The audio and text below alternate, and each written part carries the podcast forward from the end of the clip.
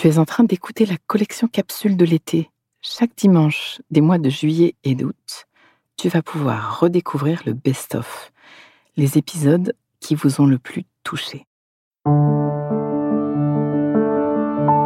Une production, les podcasteurs.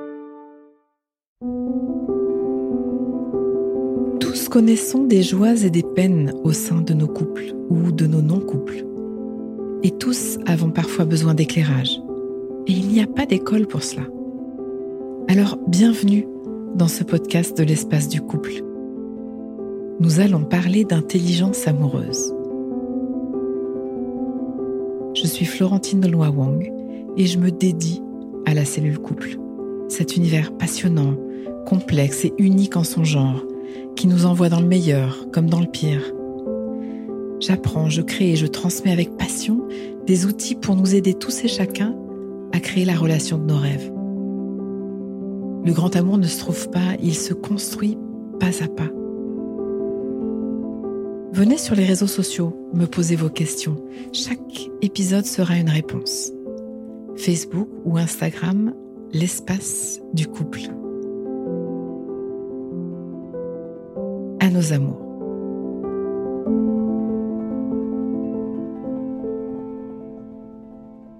L'épisode du jour est Confinement oblige, enregistré avec les moyens du bord. Aujourd'hui, Sophie se demande pourquoi le ton peut monter si vite et si fort en couple. C'est vrai, Sophie, que notre cerveau à tous héberge entre autres un petit Brutus, un vrai petit monstre. Un de nos grands challenges pour devenir relationnel est de faire évoluer notre biologie du conflit. Je vais vous expliquer en quelques mots comment notre cerveau risque de disjoncter dans les conflits. Voilà, dans notre cerveau, le tronc cérébral, parcouru par un grand nerf appelé nerf vague, est en charge de notre survie. Je bois, je mange, je dors, je me reproduis, je survis. Il est non verbal et scanne l'environnement à longueur de temps à travers nos cinq sens. La vue, l'ouïe, le toucher, l'odorat, le goût. Il est la source d'une multitude de fonctions automatiques comme la respiration. Et dans la relation, cette partie du cerveau est câblée pour être très attentive aux signaux comme les expressions faciales, le contact visuel, le ton de la voix, la posture corporelle. Et nous avons le système limbique, cette partie médiane du cerveau qui s'émeut, réagit et prend des décisions en fonction de ses sensations. Son travail, de pair avec le tronc cérébral, est de nous maintenir en sécurité. C'est pourquoi il est toujours en train de chercher à repérer le danger. Il a une cartographie des dangers potentiels. Il se souvient de toutes les expériences négatives qu'il a soigneusement enregistrées depuis notre naissance. Il catégorise les gens et les situations en dangereux ou pas dangereux, agréables ou nuisibles, bons ou mauvais. Ce système limbique n'a pas le sens du temps, pas de montre, pas de calendrier, pas d'ancrage spatio-temporel. C'est pour ça qu'un film d'horreur peut faire hurler, par exemple, au sursauté. Mon cerveau limbique va vivre la situation live, sans aucun recul. Et puis nous avons notre cortex, là où se loge Sapiens Sapiens. Le cortex est le siège, entre autres, de la raison, du langage, de nos capacités à penser le monde ou à mettre en perspective, le siège de notre conscience, de nos capacités empathiques, de notre compréhension, de notre sens des responsabilités, du contrôle de soi, de l'évaluation des conséquences. Il est notre cerveau pensant, logique, rationnel. C'est dans notre cortex que se logent des règles comme tu ne tueras point et autres lois humaines et sociales, nos valeurs. C'est notre cerveau pensant. Alors, en cas de grand danger, par exemple, si un tigre entre brusquement dans la pièce où nous nous trouvons, notre tronc cérébral va enclencher deux réflexes. Il va envoyer un signal pour que je m'inonde d'adrénaline et de noradrénaline, ce qui va activer ma réponse musculaire, mobiliser mon organisme par l'accélération cardiaque et aussi va m'envoyer un shoot de cortisol, l'hormone du stress, pour me faire faire un focus total sur la situation. Et je vais alors comme dans le règne animal, fuir, attaquer, me figer ou me soumettre.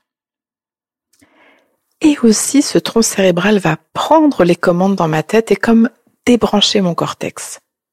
Et c'est une bonne chose. Si je dois fuir, ce n'est pas le moment de me demander si je peux courir en talons, si j'ai éteint la lumière ou que j'ai mes pièces d'identité. Il faut juste que je cours vite et loin. Mon cerveau archaïque est en charge de ma survie et il le fait bien. Mettre sur pause ce cortex en cas de grand stress permet de court-circuiter la pensée pour apporter une réponse rapide, ce qui peut vraiment nous sauver la vie. Mais ce cerveau archaïque peut manquer de discernement. Il est très ancien, pas très affûté. Alors, vous êtes-vous déjà dit suite à une dispute, j'ai pété les plombs? Un fusible a sauté, j'ai disjoncté. Je ne sais pas ce qui m'a pris. Mes mots ont dépassé ma pensée. Dans vos échanges avec votre partenaire, votre cerveau limbique, le siège de vos émotions, est énormément sollicité. Parce que cette partie du cerveau contient aussi vos mémoires affectives, vos psychiatrices. Alors, lorsque votre partenaire touche le nerf, ce cerveau émotionnel, surchargé de stress, envoie à votre cerveau reptilien un message type ennemi à bâbord provoquant ainsi la même cascade de réactions que si un tigre jaillissait dans la pièce. Contact coupé avec votre cortex et inondation d'hormones de combat. Vous êtes passé en mode fight for life. L'autre est devenu l'ennemi à combattre. Plus rien n'existe de l'empathie, de la connexion, des sentiments que vous éprouvez, de vos valeurs, de vos règles de vie personnelles ou sociales, parce qu'elles sont dans votre cortex et que c'est désactivé dans cet instant. Votre petit Brutus intérieur a pris les commandes, fait accélérer votre cœur et déverse dans votre organisme ces flots d'hormones qui vous préparent au combat. Cortisol, adrénaline, etc. Ce qui peut vous conduire à émettre des mots, commettre des actes dommageables ou même irréparables. Même et surtout avec ceux que vous aimez profondément simplement parce qu'une partie de votre cerveau est inhibée. Des mots, des gestes que vous regretterez sincèrement dès que le cortex va se remettre au travail. Mais les dommages sont là. Les dégâts sont là. Vous pouvez devenir d'une grande violence psychique ou physique, car toute l'énergie est canalisée pour mettre l'autre à terre. Il a été perçu par le cerveau archaïque comme le danger, l'ennemi à abattre. De plus, Brutus est contagieux c'est-à-dire que quand l'une des personnes impliquées passe en mode Brutus dans la discussion ou la dispute, avec les neurones miroirs, l'autre ne va pas tarder à faire de même. Il va capter Waouh, ennemi à tribord. Alors imaginez le tableau. Nous avions deux amoureux essayant d'aborder un sujet sensible. Nous voilà avec deux dinosaures prêts à tout. De toi ou de moi, l'un de nous va rester debout, eh ben ça va être moi. Il n'y a plus de règles. Sans néocortex, notre cerveau est proche de celui des animaux. Nous devenons potentiellement très dangereux l'un pour l'autre. Ma recommandation, ne prenez jamais de décision irrévocable sous l'emprise d'une émotion passagère. Elle ne serait pas intelligente, vous n'avez plus votre cortex. Choisissez de ne pas continuer à échanger quand vous êtes déclenché comme ça dans le cerveau archaïque parce que vous n'êtes plus vraiment vous-même, vous êtes devenu dangereux. C'est tout simple. Maintenant, vous savez. Le conseil, quittez la discussion dès que vous sentez que l'un ou l'autre disjoncte. Non pas pour fuir le sujet, mais bien pour protéger le lien, la sécurité, la santé de la relation. Stop, pause. Ce que montre la recherche, ce que nous montre la science, c'est qu'il nous faudra 20 minutes, 22 minutes exactement, disent les IRM, pour redevenir un être qui pense et qui est en lien avec son humanité, son amour, ses valeurs. Il nous faudra tout ce temps pour drainer l'adrénaline, le cortisol qui nous ont envahis, quitter ce mode Brutus. Et nous ne sommes pas tous égaux. Certains d'entre nous ont un sang-froid remarquable techniquement des liaisons synaptiques super performantes entre le néocortex et le tronc cérébral. D'autres sont plus réactifs. On les appelle lait. La fatigue, la faim, la douleur, le cycle hormonal chez les femmes, l'insécurité, l'inquiétude influent sur notre réactivité. Une bonne nouvelle, tout de même dans ce monde de Brutus, le cerveau est d'une plasticité incroyable. La capacité à rester zen s'entraîne comme un muscle qui se muscle. Et nous avons de nombreuses façons de solidifier notre réponse corticale. La méditation, la respiration, le chant, tout ce qui va aider le nerf vague. Le but est de rester en contact avec nos belles aptitudes à l'échange et ne pas nous laisser embarquer dans la peur et la réactivité lorsque notre partenaire vient toucher des zones sensibles chez nous. Nous avons un grand travail de croissance à faire ensemble et cela implique d'appuyer sur les zones sensibles. Nous mettons notre partenaire tellement proche dans notre cœur que rien que de bouger, de respirer touche nos psychiatrices. Il est inutile et illusoire de penser que nous réglerons quoi que ce soit dans la relation lorsque nous sommes en mode Brutus. Nous ne traitons pas avec la bonne partie de notre cerveau tout ce qui peut arriver est de la bouillie relationnelle. Et nos liens en pâtissent et ça fait des morts.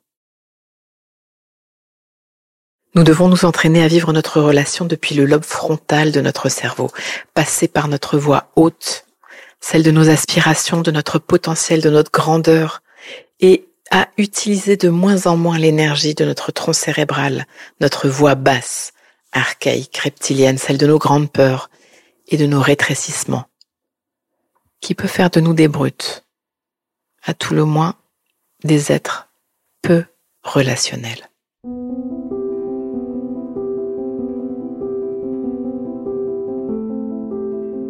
Pause. Donnons-nous quelques instants, juste pour intégrer. Prends le temps d'une respiration. Inspire. Expire. Branche-toi sur ce que tu vis. Une chose que je comprends alors pour ma vie amoureuse, présente ou passée, c'est... Prends le temps de sentir ça. Et ce qui me touche le plus dans ce que je viens d'entendre, c'est... Décante. Laisse-toi récolter ce qui vient. Tu peux aussi noter une phrase, un mot, une image, une idée qui te viendrait là maintenant à l'esprit pour ancrer, pour plus d'intelligence amoureuse. Le cœur est un muscle qui se muscle. Ce podcast est écrit et exprimé par Florentine Donois Wang, produit par les podcasteurs et mis en musique par Laurent Aknin. À très vite pour un nouvel épisode. À vos amours.